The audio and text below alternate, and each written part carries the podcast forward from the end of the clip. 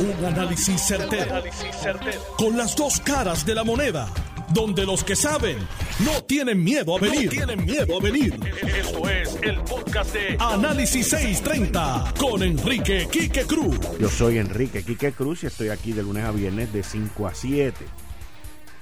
Esta mañana pues compartí con ustedes un video sobre este documento de seis páginas que el señor Thomas Van Isen le envió al gobierno de Puerto Rico. Uno primero tiene que averiguar quién es Thomas Van Isen. Thomas Van Isen es el administrador, el administrador regional de FEMA de la región 2. Este señor no es cualquier tipo de persona. Yo tuve la oportunidad de conocer a este señor hace aproximadamente como tres años atrás en una actividad que fui en Nueva York cuando lo acababan de nombrar a esa posición. Trabajó muchos años en la ciudad de Nueva York. Es una persona muy conocedora y una persona de acción que no está perdiendo el tiempo con la gente. Thomas Van Isen del Departamento de Homeland Security, FEMA, y con oficinas en Nueva York, le envía una carta a la gobernadora con fecha del 14 de julio del 2020, hace aproximadamente 14 días atrás. Y la carta, el propósito de la carta tiene que ver con la temporada de huracanes del 2020. Usted tiene que entender que estas personas, especialmente los de Homeland Security, los jefes de él, y el jefe de FEMA, el señor Gaynor, son personas que constantemente tienen que estar yendo al Congreso de los Estados Unidos, a la Cámara Baja, al Senado, a eh, presentar sus informes de qué están haciendo, de cómo qué está pasando con el dinero de la recuperación del huracán María, cómo se están preparando los trabajos que se están haciendo aquí y en otros lugares alrededor de los Estados Unidos. Y eso es parte del trabajo que un congresista hace y que distintos comités en el Congreso hacen. Y esta gente, pues, los llaman allí para que rindan cuenta ante los representantes del pueblo norteamericano. Y nosotros seguimos siendo tema allí. Y este señor, muy astuto, ve que está teniendo unos problemas serios con Puerto Rico y escribe una carta de seis páginas. Estas cartas no son usuales. Estas cartas son, esto es fuego a la lata. Y máxime con, con la palabrería y con las expresiones que este señor puso aquí.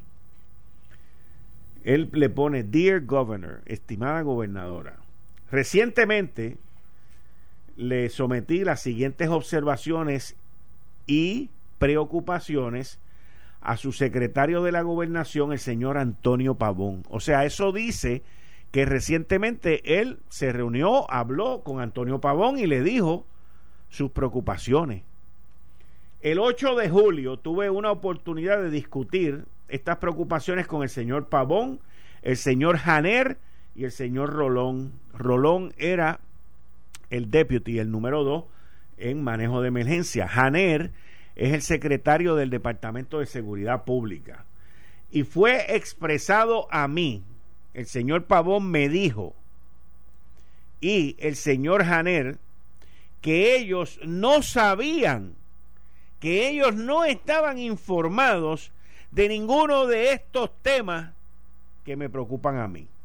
Esto inclusive levanta más preocupación conmigo mismo porque estamos ya metidos en la campaña, en, el, en la temporada de huracanes del 2020, en adición a que estamos en medio del COVID-19 en la isla de Puerto Rico. Según FEMA, según la agencia del US Federal Emergency Management Agency, que somos los expertos en el manejo de estas situaciones, nosotros entendemos que Puerto Rico no está bien preparado y no tiene la capacidad, la habilidad para responder y manejar un evento de gran magnitud. El pasado comisionado de manejo de emergencia, el general Bulgo, y el pasado subcomisionado, señor Rolón, nos estuvieron proveyendo información constantemente sobre las preocupaciones, los cursos de acción, a mi liderazgo a mi equipo de liderato mientras ellos dos estuvieron en la agencia. Es nuestro entendimiento que en una manera de regular estos temas se le trajeron a la atención al secretario Janer. Luego de la conversación con el señor Pavón, parece que la información no se pasó a Fortaleza, dándole a la región 2 de FEMA una desconfianza en el Departamento de Seguridad Pública. Ya han pasado cuatro semanas desde mi reunión presencial con el señor Pavón y para mi conocimiento, ninguna de las observaciones y preocupaciones que estoy poniendo en esta carta han sido resueltos. Así que yo quería traerle esto personalmente a usted y directamente a usted. Miren, señores, este primer párrafo, este primer párrafo es devastador para el secretario del Departamento de Seguridad Pública, Pedro Janer, devastador. Y también agarra su aguacero, Pavón, porque tampoco le ha contestado. Y este señor no va a dejar que venga un comité del Congreso a caerle encima porque unos boricuitas por allá abajo no están haciendo su trabajo. Ustedes saben que yo nunca he sido fanático del Departamento de Seguridad Pública. Entiendo que es un disparate. Entiendo que eso no funciona. Y entiendo que no le hace bien al pueblo de Puerto Rico en una situación de emergencia. Lamentablemente Pedro Janel tampoco, según lo que está explicando aquí este señor. Y la gobernadora tiene que tomar una decisión. Y la decisión no fue hablar con el almirante Brown para que el almirante Brown saliera hoy en el periódico El Nuevo Día diciendo, ah, nosotros tenemos tremenda relación, tremenda relación. Y por allá saliera el presidente Trump firmando la declaración de emergencia, porque eso demuestra que estamos en conexión. Y el otro pájaro por allá diciendo, no, nosotros nos llevamos muy bien, las cosas están muy bien. Mire, señor, lo que está escrito está escrito. Y esta carta tiene fecha del 14 de julio y no ha sido desmentida. No ha sido desmentida. FEMA podrá decir, este, Alejandro Campa, que lo escuché, no, que nosotros tenemos una relación, miren, ellos velan muy bien sus palabras, tenemos una relación honesta, tenemos una relación sincera, sí, la honestidad y la sinceridad los llevó a escribir esta carta.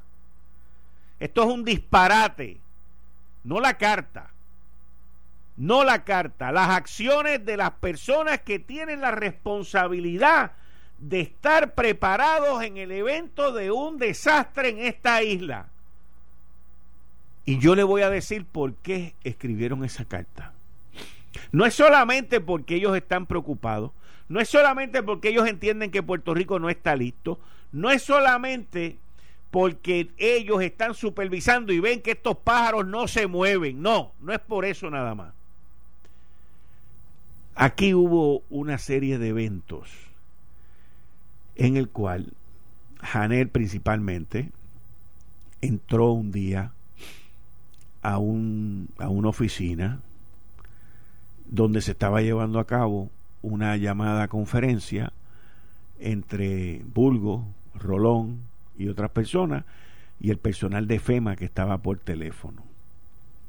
Y si usted es jaquetón, y si usted es machito y usted entra y dice aquí ahora el que va a mandar soy yo y la gente de FEMA, olvídate de esa gente de FEMA, que esa gente no sabe lo que están haciendo. Aquí nosotros somos los que le vamos a decir a ellos lo que hay que hacer.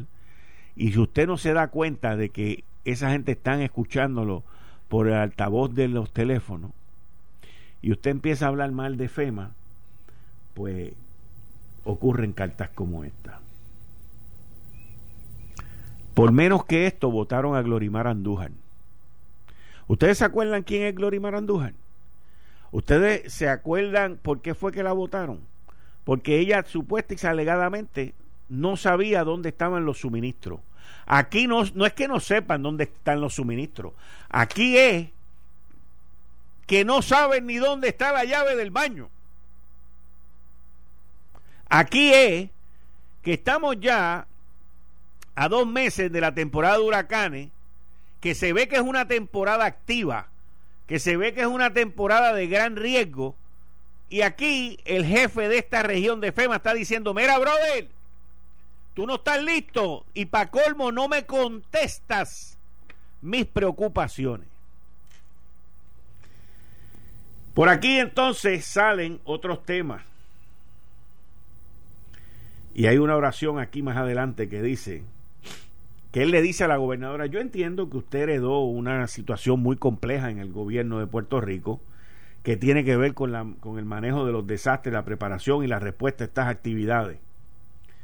Pero estamos en medio de la temporada de huracanes del 2020 y según se ha dicho, se ha predicho, se ha pronosticado, perdón, en la palabra, va a ser una temporada particularmente bien activa. Puerto Rico, current readiness posture for handling a significant hurricane, earthquake, or a second wave of COVID requires leadership. ¿Usted está oyendo eso?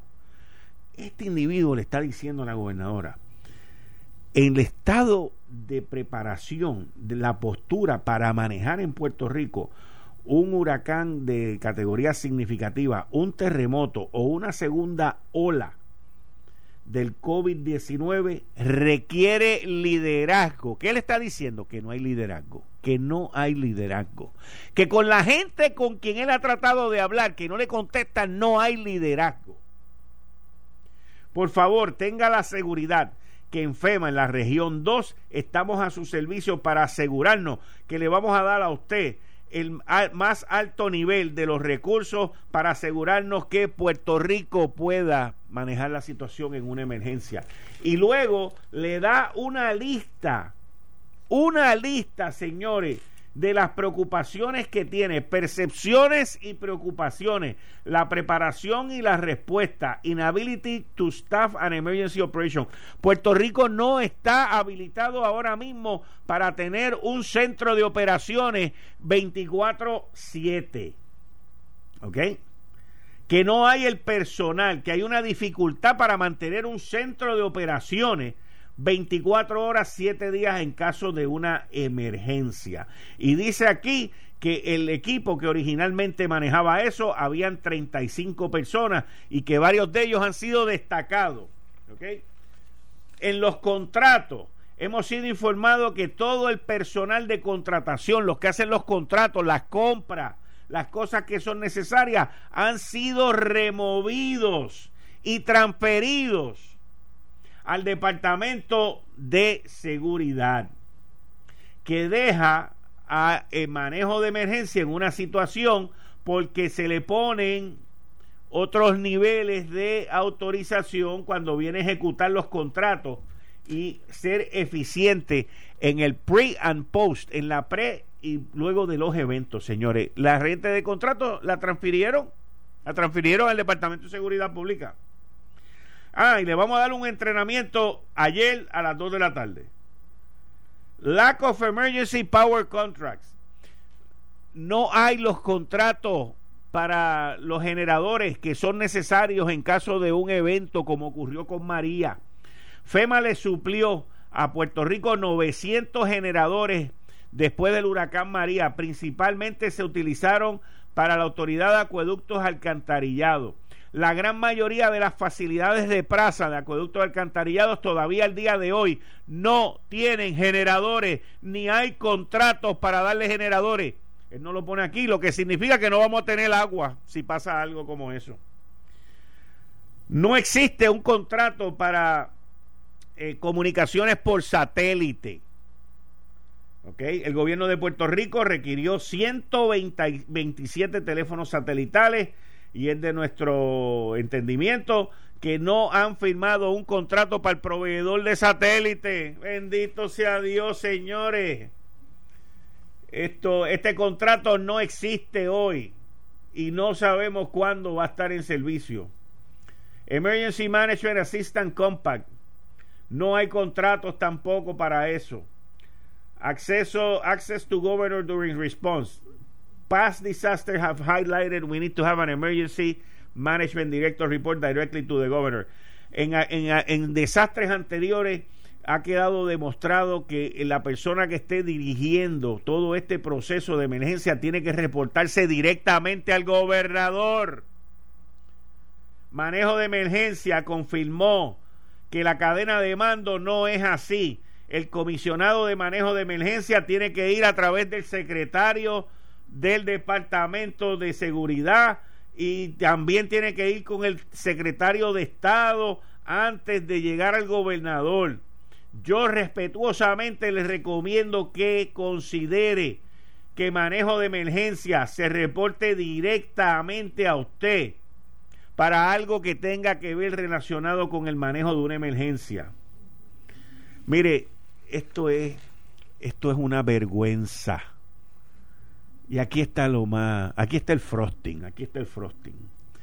Actual, esta es la parte del dinero, los grants, los dineros actualmente hay aproximadamente 9.9 millones afuera, out, de un total de 14.2 millones que no han sido gastados. O sea, esto representa el 70% del dinero adjudicado. De continuar esta situación, la región recomendaría una sanción por non-performance, por no gastarlo. Nos van a multar por no gastarlo. Nos van a multar por no gastarlo. No, hombre, no. Y por ahí sigue en este desastre, desastre. ¿Y cómo tapamos este desastre? Con otro desastroso diciendo que se cometió un acto de, de un acto de de terrorismo aquí en Puerto Rico. Eh, estás escuchando el podcast de Noti1. Análisis 630 con Enrique Quique Cruz. Si estás en el área metro, lo prometido es deuda. Ya tengo el senador Marco Rubio en línea. Adelante. Ups, se cayó la llamada. Ellos vuelven y llaman. Está bien. Bueno, que nos vuelvan a llamar. Ya teníamos en línea a Marco Rubio vamos a estar platicando brevemente con el senador Marcos Rubio, senador de la Florida, gran amigo de Puerto Rico, una persona que nos ha ayudado. Yo siempre recuerdo, eh, fue de los primeros eh, miembros del Congreso de los Estados Unidos que vino a Puerto Rico y fue el primero que luego que visitó la isla le dijo al presidente de los Estados Unidos, esta situación quien único la puede manejar es, son los militares y en ese mismo instante el presidente Donald Trump siguió el pedido por parte del senador Marco Rubio y envió a el ejército de los Estados Unidos a manejar el desastre del huracán María. Ya en línea telefónica, senador Marco Rubio, muchas gracias por estar con nosotros aquí en Análisis 630. No, muchas gracias por tenerme.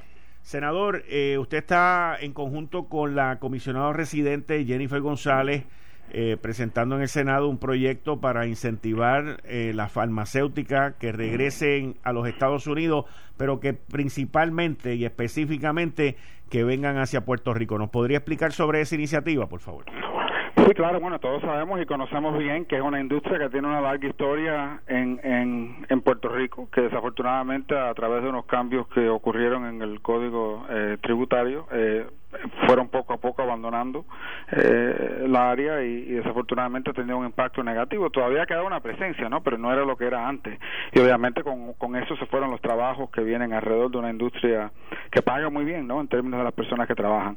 Desafortunadamente eso también eh, es una señal que el país entero, los Estados Unidos en completo, han perdido esa capacidad. Y hoy en día dependemos, por ejemplo, del gobierno chino por un gran porcentaje de los ingredientes básicos en muchísimas medicinas en la cual contamos para todo, en la, todo tipo de, de, de condición, por ejemplo la, la, presión alta, etcétera, la mayoría de, los, eh, de las medicinas genéricas, por ejemplo, tienen ingredientes básicos que vienen de parte de, China. Entonces, este país tiene que crear de nuevo esa capacidad de no depender tanto de otros. Y, lo lógico sería empezar en Puerto Rico, que ya tiene esa presencia de la industria, que tiene una historia, que, la cual la industria está buscando la manera de regresar. Entonces, esto crea los incentivos a nivel del sistema tributario para de nuevo atraer esa industria. Acuérdate que el gobierno chino le da los incentivos enormes a estas compañías eh, para que y no podemos competir en contra de un gobierno sin que el gobierno nuestro haga lo necesario eh, para ayudar a, balancear la situación. Así que creo que eso ayudaría en dos cosas. Ayudaría al país obviamente y a la misma vez ayudaría a Puerto Rico que necesita ese crecimiento económico esos trabajos y que pagan también y toda la, actividad económica eh, que, resulta de eso. Hay consenso en el Congreso de los Estados Unidos para esta, este tipo de medidas Sí, yo creo, yo creo que hay consenso sobre la necesidad de traer a nuevo eh, de, nuevo esa industria a Estados Unidos. Y, creo que tenemos más apoyo que cualquier otro momento específicamente sobre Puerto Rico porque el argumento es muy simple. Esto nos ayuda a, a, lidiar con dos problemas. Eh, la necesidad de crecimiento económico que necesita Puerto Rico y también la necesidad de este país de poder eh, tener de nuevo una industria farmacéutica aquí en Estados Unidos. Así que, obviamente, es una solución que toca dos problemas y nos ayuda de dos maneras. Así que sí creo que la mejor oportunidad que hemos tenido en mi tiempo en el Senado para ah, tocar este tema. ¿Cómo, ¿Qué ventajas tendría Puerto Rico en, en, en cuanto a esa parte, compitiendo con los otros 50 estados? Bueno, primero tiene la, ya lo que tiene es que la, la, presencia de la industria, es decir, la industria ha estado en Puerto Rico, así que lo entiende como ya tiene una historia que no es algo de nuevo, que hay que empezar de nuevo. Obviamente, al nivel tributario también sería más menos costoso en términos de, lo que pagarían para la exportación a otros países y para la, y para eh, dentro del país si fuera eh, con sede en Puerto Rico sería una ventaja que tuviese sobre los 50 estados, pero pero realmente es un mercado global y, creo que lo que más va a atraer a la compañía es la combinación de la historia que tiene la industria ahí con eh, estos beneficios tributarios que tenían hace años antes que se les quitó. Senador Rubio, eh, ¿cómo va la legislación referente al estímulo parte 2? Bueno, hay gran división entre el Partido Republicano y Demócrata sobre varios temas en este momento. Eh, obviamente, continuar eh, la ayuda de desempleo creo que es algo que vamos a tener que solucionar. Yo, sin duda, hay personas que en algunos estados están recibiendo más de lo que ganaban cuando estaban trabajando, pero en gran parte yo creo que la enorme mayoría de las personas en el país prefieren tener un trabajo que, que que tener una, una, ayuda del gobierno. Y no creo que sería en este momento lo lógico, realmente lo humano, simplemente descontinuar esos pagos adicionales y creo que eso es algo que va a tener que encontrar una solución pronto. También el eh, suspender la habilidad de sacar de sus hogares a personas que no pueden pagar en este momento eh, sería también bien cuando le estamos pidiendo a las personas que se queden en casa lo más posible, eh, no tener crear una, una situación de personas desamparadas sería bien seria. Así que obviamente las dos cosas trabajan juntos porque obviamente si alguien no está trabajando no puede pagar. Así que por eso hace falta esa ayuda. Creo que hay áreas como la área que yo me he enfocado y he, responsable, que es el PPP, el programa de ayuda a pequeños comerciantes, que incluso ayudaba muchísimos eh, negocios en Puerto Rico. Una segunda rueda de, ayuda de, de, a, esos negocios pequeños. Muchos no pueden sobrevivir esta situación eh, si, si no tienen esa ayuda. Con eso hay bastante consenso, hay algunos detalles que hay que trabajar, pero en gran parte que eso creo que eso está eh, ha tocado también va a haber va, a ser necesario ayuda a las escuelas que van a tener costos asociados con la reapertura en algún momento que va a tener que ocurrir. La parte del, del PPP, del payroll, ¿eso se estaría extendiendo entonces más o menos hasta diciembre de este año? Eh, así es, yo creo que lo vamos a tener que, todavía no hemos hecho el cambio, pero en mi opinión posiblemente tenga que ser hasta el 15 de enero porque eh, eh, por diferentes factores, incluso es importante una de las condiciones para recibirlo, incluso tienen que tener menos de 300 empleados, pero tienen que poder comprobar que han perdido más de un 50% de sus ganancias eh, durante un periodo una, de, un periodo de tres meses y para muchas compañías lo hacen a través de, enero, febrero, marzo y así hasta, hasta octubre, noviembre diciembre. Así que para algunas compañías que dependen, por ejemplo, del turismo que vienen en, en temporadas, es importante tener esa, esos últimos tres meses eh, para poder comprobarlo, así que yo creo que es posible que se tenga que extender hasta enero, pero así sería. Y sería, es decir, las compañías que ya recibieron este alivio lo van a poder recibir de una segunda vez. Obviamente esto, esto es ha sido limitado a compañías con menos de 300, es más eh, enfocado en bien pequeños comercios, incluso tenemos más de, 25 mil millones de dólares destinados específicamente para pequeños comerciantes con 10 empleados o menos, es decir, bien pequeños. ¿Cuándo usted estima que este esto se, se llegue a un acuerdo y se, y se pase, se apruebe en el Senado? Bueno, yo quisiera hacerlo antes del viernes de la semana que viene. Yo creo que todavía creen que existen grandes de, diferencias entre lo que está hablando la Cámara y lo que quiere el Senado, así que uno nos, va a tomar su tiempo, esto no va a ser instante, pero, pero sí creo que si podemos resolver el tema de, de, de las viviendas y el tema del desempleo, la ayuda con, de las personas que no tienen empleo, pues entonces los otros factores serían más fáciles. Así que lo que yo creo que va a ocurrir al final, al final es se va a tocar primero esos dos temas porque eso, esos dos programas terminan este viernes o este fin de semana y entonces el resto sería de discusión y creo que sería más rápido de esa manera hacerlo así. Así que yo creo que eso, no te lo puedo asegurar, pero creo que eso va a ser el paso. Lo ideal sería antes del 8 de agosto, ¿no? El 6 de agosto, que es el viernes que viene, pero, pero esto va a sumar tu tiempo, desafortunadamente. Yo quisiera que fuera hoy mismo, pero todavía queda mucho por hacer. Así es la política,